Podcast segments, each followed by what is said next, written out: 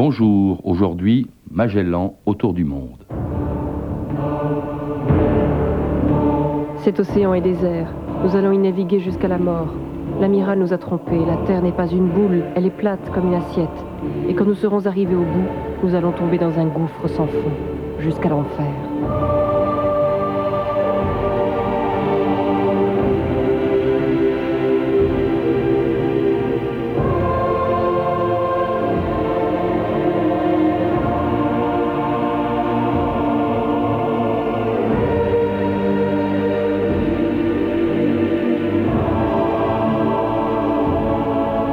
2000 ans d'histoire.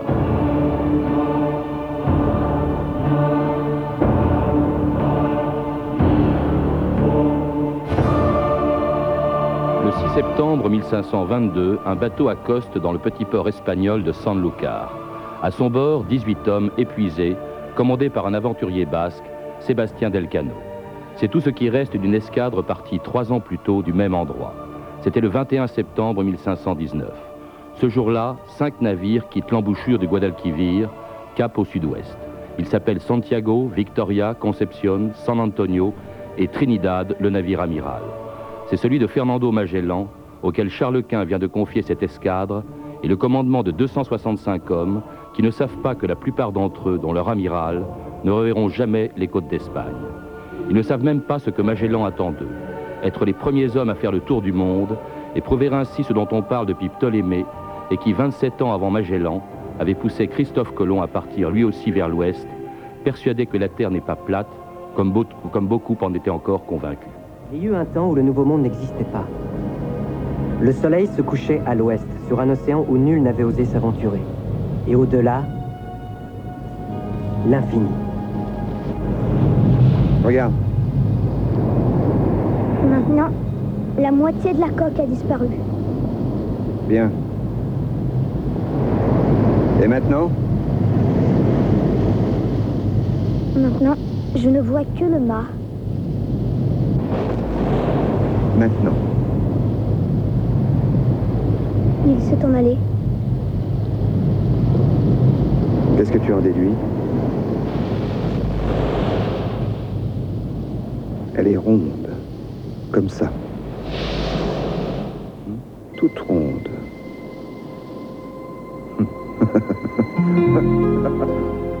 Jean-Michel Barrault, bonjour. Bonjour. Alors maintenant, on sait que la Terre est ronde. Vous le savez peut-être un peu plus d'ailleurs que les autres, puisque vous en avez fait plusieurs fois le tour dans le sillage de Magellan. Euh, vous êtes même passé d'ailleurs dans le Détroit qui porte son nom, et vous avez également consacré à Magellan une biographie qui vient d'être publiée chez Folio. Alors aujourd'hui, euh, sans diminuer du tout ce que vous avez fait, ce que vous faites euh, comme navigateur, il faut dire que ce qu'a fait Magellan est sans doute plus difficile. Je crois qu'on peut vraiment dire que l'aventure de Magellan, c'est peut-être la plus grande aventure maritime de tous les temps. C'est la plus grande aventure pour beaucoup de raisons. Il faut bien avouer que nous, quand nous naviguons autour du monde, nous savons où nous allons. Nous avons des cartes, des instruments de navigation euh, tout à fait performants. Maintenant, même euh, des navigateurs par satellite. Nous avons d'excellents bateaux. Au temps de Magellan, ils partaient vraiment dans l'inconnu. Ils ne savaient pas où ils allaient. Ils avaient de mauvais bateaux. Euh, ils se nourrissaient mal. Les marins mouraient du scorbut. C'était vraiment je pense, à la fois le courage et la curiosité, une curiosité extraordinaire d'aller euh, vers l'inconnu. Et, le courage et la patience aussi, parce qu'il a attendu quand même des années avant que son projet euh, soit accepté. D'abord, c'est un navigateur chevronné, il faut le rappeler, il est déjà allé au Moluques, il est déjà allé très loin, comme portugais d'ailleurs, il est portugais lui-même. Alors, oui, bien sûr, c'est l'un des paradoxes. Comme, comme Christophe Colomb était génois, Magellan est un petit noble du nord du Portugal, famille pauvre, mais de très bonne noblesse. Il a été à la cour du, du roi et il a, euh, il a été un excellent soldat, un excellent navigateur, aux Indes d'abord, euh, ensuite il s'est conduit en héros, il a été blessé euh, trois fois. D'ailleurs, il, il, en garde une blessure qu'il fait boiter. C'est un personnage, c'est un mal-aimé, Magellan. C'est un, il n'est pas beau. Ah, c'est taciturne aussi. Il est hein, taciturne, il n'est pas beau, il s'exprime mal, il est peut-être timide, et en tout cas, il ne parvient pas à persuader le roi Manuel, le roi du Portugal, d'essayer une nouvelle route vers les Indes. Les Portugais exploitent depuis Vasco de Gama la route des Indes, ils en retirent des richesses énormes et euh, Magellan, euh, lorsqu'il propose euh, au roi d'ouvrir une nouvelle route, peut-être par le sud de ce continent américain que les Portugais ont, découvert en 1500. Euh, il se fait jeter. Jeter. Au fond, lui arrive la même aventure que Colomb. Colomb avait proposé son projet euh, d'atteindre les Indes, ce qu'il croyait être la Chine, euh, en allant vers l'ouest. Euh, et c'est à l'Espagne, à Ferdinand et Isabelle d'Espagne, que finalement ce projet est proposé et accepté. Et plus tard, 27 ans plus tard, Magellan donc dépose le même projet que celui qui était le projet de Christophe Colomb. Vous savez, Marco Polo a dit qu'il avait trouvé le paradis terrestre au large des côtes de Chine. Pourquoi voulez-vous naviguer vers l'ouest Pour ouvrir une nouvelle voie vers l'Asie. L'Asie est le plus riche des royaumes, la terre des épices et de l'or. Pour le moment, il n'y a que deux moyens d'y parvenir. Par mer, en contournant le continent africain, c'est un voyage d'un an, ou par terre. Mais les Turcs ont fermé cette voie à tous les chrétiens. Il existe une troisième route, faire voile vers l'ouest en traversant la mer Océane. Les distances sont inconnues. On les dit infinies. Hmm, infinies, non. Hmm. Superstition. Je crois que les Indes ne sont pas à plus de 750 lieues à l'ouest des îles Canaries. Alors Jean-Michel Barrault, c'est à peu près donc euh, ça c'est le projet de Christophe Colomb. On vient d'entendre un extrait du film de Ridley Scott 1492 parce qu'il n'y a pas de film sur Magellan, mais euh, c'est effectivement atteindre la Chine par l'ouest et y chercher quoi? Des épices, de l'or? Oui, il cherche euh, ces richesses qui sont des, richesses fabuleuses. Il faut savoir que tout le budget du Portugal, la, moitié du budget a été alimenté pendant plusieurs siècles par euh, les richesses des Indes que rapportaient les, navires dans le sillage de Vasco de Gama. Donc c'était des richesses absolument fabuleuses, l'or, les pierreries, les épices que l'on s'arrachait à l'époque.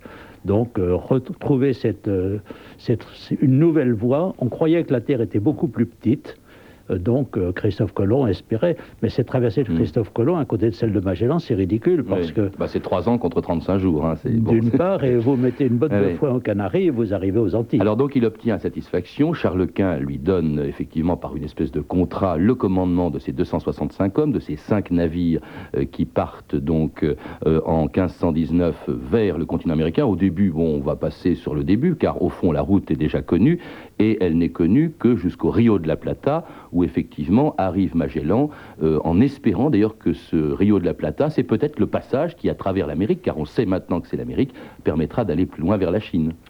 Oui, euh, Magellan tient secret son, l'idée qu'il y a un passage, il espère que comme euh, il y a le, cap, le cap de Bonne-Espérance au sud de l'Afrique, il y a au sud de ce continent américain qu'a découvert Cabral, un passage qui va permettre d'aller vers les Indes, les Indes par une nouvelle route. Donc euh, il y a le courage et en même temps euh, l'inconnu. Et on va vers le sud, le sud, le sud, et, on trouve du mauvais temps, on trouve euh, des tempêtes, on trouve le froid, et puis pas de passage. Alors justement, le Rio de la Plata n'est pas un passage, c'est l'embouchure d'un fleuve, ils vont continuer, ils vont faire escale, et à partir de ce moment, on entre vraiment, euh, dès qu'on est en Patagonie, dans l'inconnu, personne, aucun Européen n'y est encore arrivé, et c'est là que va commencer ce qui est un véritable calvaire, mais avant d'en parler avec vous, eh bien, écoutons ce qu'a écrit celui sans lequel nous ne saurions rien du voyage de Magellan, la revue de texte Stéphanie Duncan. Oui, si aujourd'hui, dans cette émission-là, nous pouvons parler avec autant de détails du voyage de Magellan, mais c'est grâce à un certain Antonio Pigafetta, jeune Italien lettré, fou de voyage, qui s'est embarqué dans cette aventure et a tenu un journal de bord.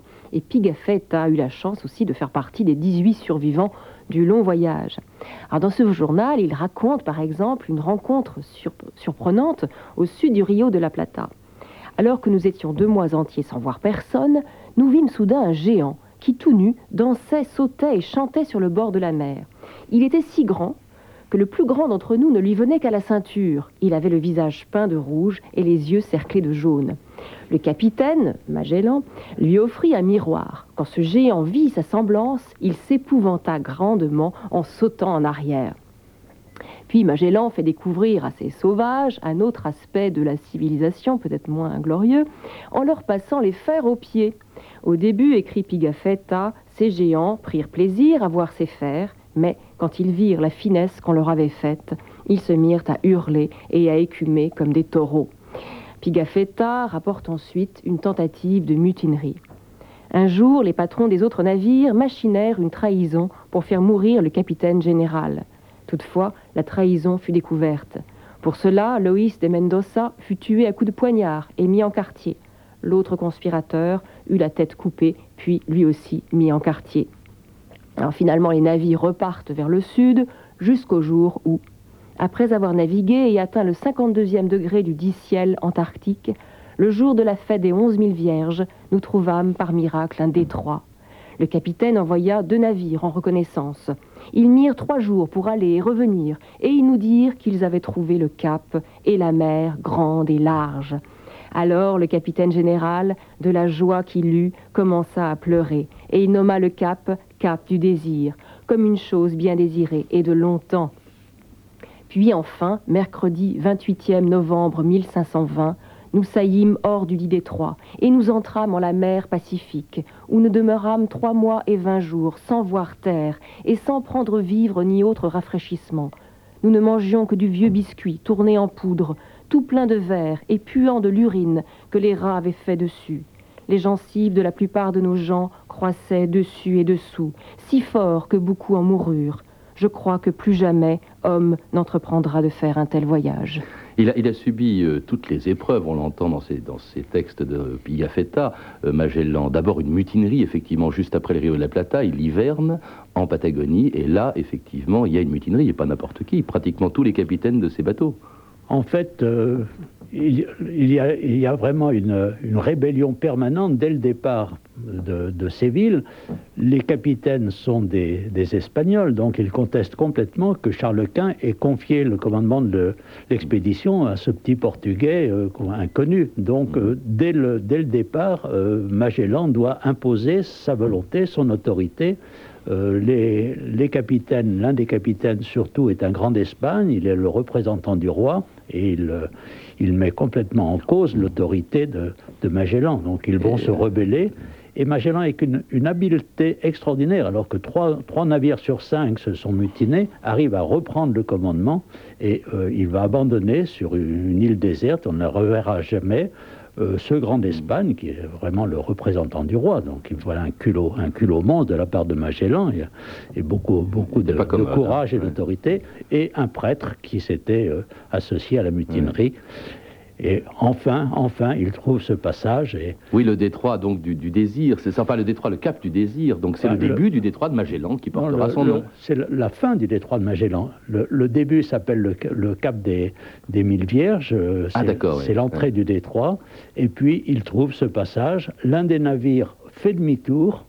Il a déjà perdu un navire, donc il, il, il a déjà perdu ah, un navire qui a fait naufrage. Euh, fait côte euh, dans une reconnaissance, et un second navire va faire demi-tour et rentrer en Espagne, persuadé que jamais Magellan ne reviendra. Oui, bah, il faut dire que franchement, une fois déjà qu'ils ont découvert ce fameux passage, ce fameux détroit de Magellan, euh, il faut un sacré courage pour continuer plus loin, parce qu'en face, il y a le Pacifique, et là, personne ne sait combien de temps peut durer effectivement la traversée.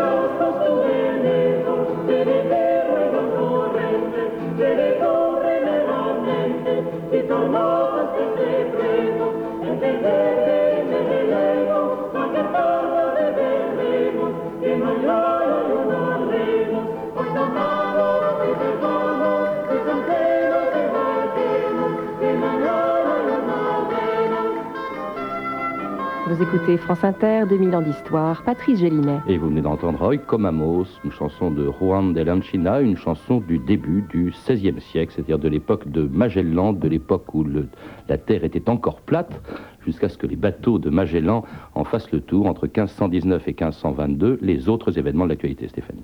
Eh bien, en 1519, l'Espagnol Cortés part à la conquête du Mexique cette fois. En novembre, il prend Tenochtitlan, où règne l'empereur aztèque Montezuma II. Cette même année, François Ier, roi de France depuis quatre ans, entreprend la construction de Chambord. Son invité, l'italien Léonard de Vinci, meurt à Amboise.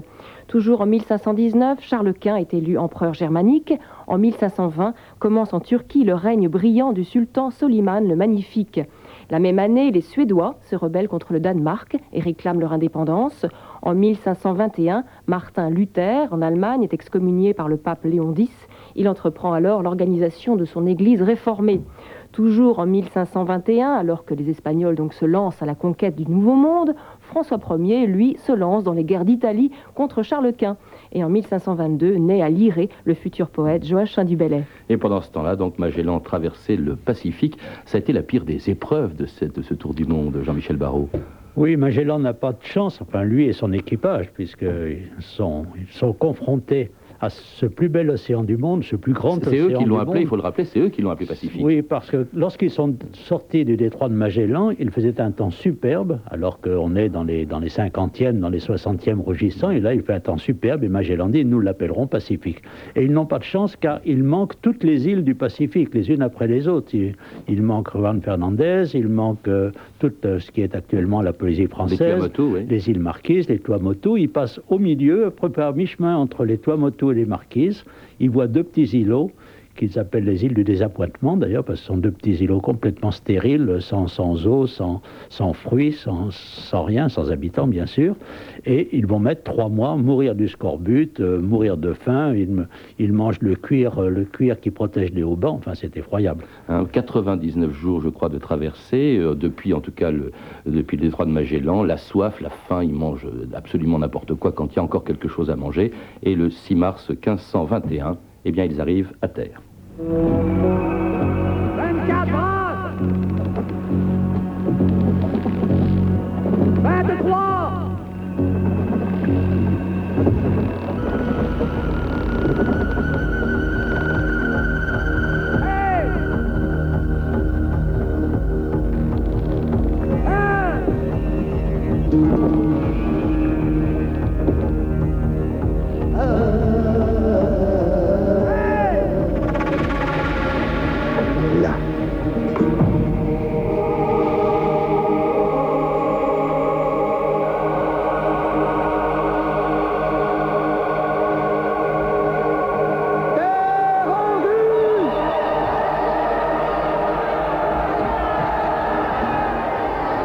Terre que découvrent donc les hommes de Magellan euh, le 6 mars 1521, c'est laquelle, Jean-Michel Barrault? Bien, Ce sont les Moluques. En fait, on se retrouve en, en terre, en terre connue, puisque ce sont les, les terres que les, les Portugais euh, fréquentent depuis déjà euh, euh, plusieurs années, depuis une vingtaine d'années, dans le sillage de Vasco de Gama. Donc on se retrouve en, L'essentiel est fait à ce moment-là. Le, le pari, le pari est gagné. Ils ont fait la moitié du tour du monde, oui, mais... pour oui, Magellan, le pari est gagné. Et là, il a... Et, et c'est là que ce que c'est là peut-être qu'on va démystifier Magellan, car le premier homme qui a fait le tour du monde, c'est pas lui. De toute façon, il ne le fera pas puisqu'il va mourir. On en parlera en une seconde, mais c'est quelqu'un d'autre. Oui, c'est Enrique. Enrique est un est un esclave que Magellan a acheté. Il avait 14 ans et Magellan l'a l'a ramené avec lui au Portugal. Puis là, Enrique est devenu vraiment euh, son, domestique extrêmement fidèle, extrêmement dévoué. Et Enrique euh, va embarquer avec Magellan et puis arrivé euh, dans les Moluques, tout d'un coup, Enrique avait dit Mais je comprends ce que ces gens-là disent, je comprends leur langue. Et là, on découvre que Enrique est revenu chez lui, qu'il a été le premier homme à faire effectivement le tour du monde. Et ça, c'est très peu de temps avant la mort de Magellan, le 27 avril 1521, une mort un peu absurde en fait.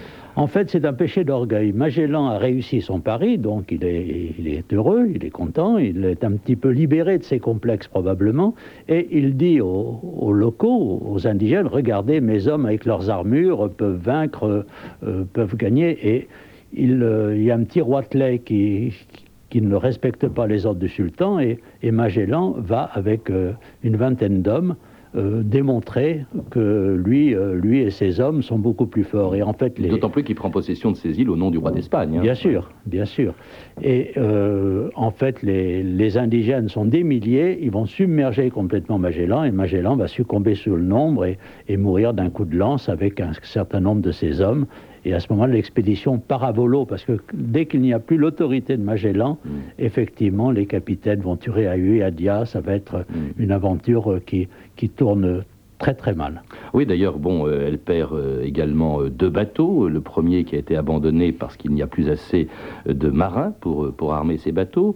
Magellan est remplacé effectivement par trois amiraux qui vont se succéder très rapidement. Il y en a un qui est tué, l'autre qui Oui, essaie de rejoindre l'Espagne. Oui, et puis c'est vi- c'est viol, c'est c'est vraiment absolument n'importe quoi. Il y en a un qui, qui essaye de regagner en fait le canal de Panama, enfin l'isthme Ouais. de Panama, pas le canal bien sûr, l'isthme de Panama, puisque on connaît, on connaît cette route du, de, de Christophe Colomb et l'un des, l'un des capitaines se dit, bien dans le fond, dans le Pacifique, c'est peut-être pareil en montant vers le Ouais. nord. Alors ça, et c'est- peut- il, il va se perdre lui il va aussi. se perdre, Alors, il il, va reste un, il reste un seul bateau qui Il est la reste- Victoria avec un homme qui oui, c'est sera. le, c'est le navire sur lequel c'est était Magellan pas un homme, mais un départ. commandant. Oui. Un commandant, c'est un Basque. Les Basques sont de très bons marins, c'est bien connu. Et Juan del Cano va prendre le commandement du bateau. Ils vont rentrer par Bonne-Espérance. Euh, La, la route est connue, parce que ça, Mm. Oui. c'est la route Il fait très vite d'ailleurs, il évite tout, tout ce qui Ben, peut, euh, tout- oui, parce les endroits où il peut y avoir des Portugais. Il faut surtout pas Euh, aller dans un port Et, portugais. et ils passent au Cap Vert, et là, ils se rendent compte d'une chose étonnante. Dans le livre de bord, il y a marqué euh, qu'ils arrivent au Cap Vert le 9 juillet 1523, puis on leur dit non, vous êtes le 10. Ils, ont, gagné un jour, puisque la Terre, la terre ronde, ils sont toujours allés vers le, vers le soleil couchant et ils ont ils n'ont pas passé la, ce qu'on appelle maintenant la, ligne de changement de, date. Et, en fait, ils ont, ils ont gagné, ils ont perdu une heure tous les 15 degrés de longitude et ils ont gagné un jour. Et le 6 septembre, donc 1523, ils arrivent à San Lucar, là, personne ne les attend, ils sont dans un état euh, déplorable, mais ils ont fait le tour du monde. Il y avait parmi eux un Français d'ailleurs. Il y a un Français, ils ne sont plus que 18 survivants. Effectivement, euh, ça a été un, un navire délabré, 18 survivants, quelques-uns qui ont été faits prisonniers par les, par les Portugais aux Moluques, qui vont revenir peu à peu, quelques, mais trois ou quatre.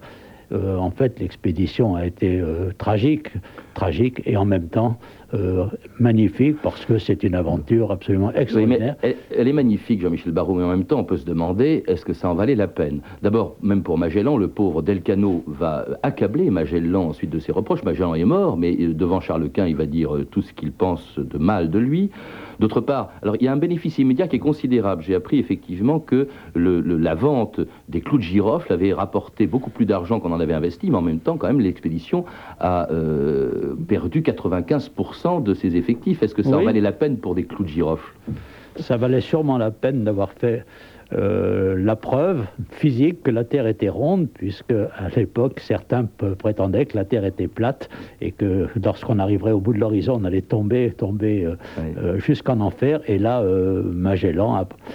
Enfin, Delcano, si l'on veut, Enrique, si l'on veut, l'esclave de Magellan, en tout cas la flotte de Magellan.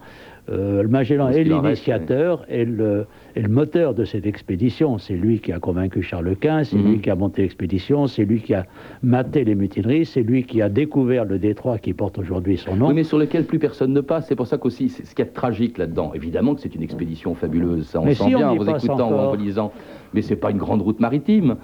On passe encore surtout par le Cap de Bonne-Espérance pour faire le tour du monde, mais c'est pas une route très pratiquée. Si, vous y passez encore, vous, Jean-Michel Barrault. Moi, j'y suis passé. C'est un endroit absolument superbe. On navigue au, au pied des glaciers, au pied de, de- de- des, monts, des monts de Darwin, des montagnes de plus de 3000 mètres. Euh, C'est un endroit superbe, effectivement. Euh, c'est Les, les Argentins et les Chiliens, ils naviguent encore. Euh, Les navires de C'est pas une commerce. grande route maritime, c'est ce que je voulais Ce n'est dire. plus une grande route maritime puisqu'il y a le, le canal de Panama. Et en même temps, c'est un endroit absolument extraordinaire. Et puis ensuite, on a découvert le, le Cap Horn avec Schouten. Donc ça, a été pendant des siècles, jusqu'à la guerre de 14, jusqu'à l'ouverture des droits du, canal de Panama, ça a été la grande route maritime euh, vers, euh, vers euh, l'ouest de l'ouest, vers San Francisco. Ça a été la route de l'or, ça a été la route des, des phosphates du Chili. Donc ça a été une route fréquentée par les caporniers. Ça a été la route euh, des, richesses de l'Australie, la route des clippers euh, rapportant le blé, rapportant l'or d'Australie. Donc c'était une route extrêmement fréquentée. Écoutez, merci en tout cas, euh, Jean-Michel Barrault, de nous avoir fait faire cette route avec vous, cette route que vous connaissez bien. Euh, pour ceux qui veulent en savoir plus, eh bien, il suffit tout simplement de vous lire, puisque vous avez écrit un très beau livre, publié donc chez Gallimard, collection Folio, Magellan, La Terre est ronde, et puis vous venez d'écrire aussi un autre livre, Escale, qui est une chronique autour du monde et qui a été publié chez Glénat. À lire également Magellan, le premier tour du monde d'Antonio Pigafetta, qui vient d'être réédité aux éditions Talendier. Les premiers explorateurs de Jules Verne chez Diderot Éditeur. Magellan, c'est un livre, je ne sais pas si on le retrouve encore, mais qui est magnifique, une biographie de Stéphane Zweig. Et puis également Les grands explorateurs aux éditions Larousse. Et puis vous avez pu entendre des extraits du film de Ridley Scott, 1492, Christophe Colomb, disponible chez Gaumont Home Vidéo. Des euh, références que vous pouvez retrouver en téléphonant au 08 36 68 10 33, 2 francs 23 la minute. C'était 2000 ans d'histoire, à la technique Philippe Duclos et Vincent Le Pigeon, documentation Rebecca de Nantes et Christine Huillarcan, revue de texte Stéphanie Duncan, une réalisation de Anne Kobilac. Une émission de Patrice Gélinet.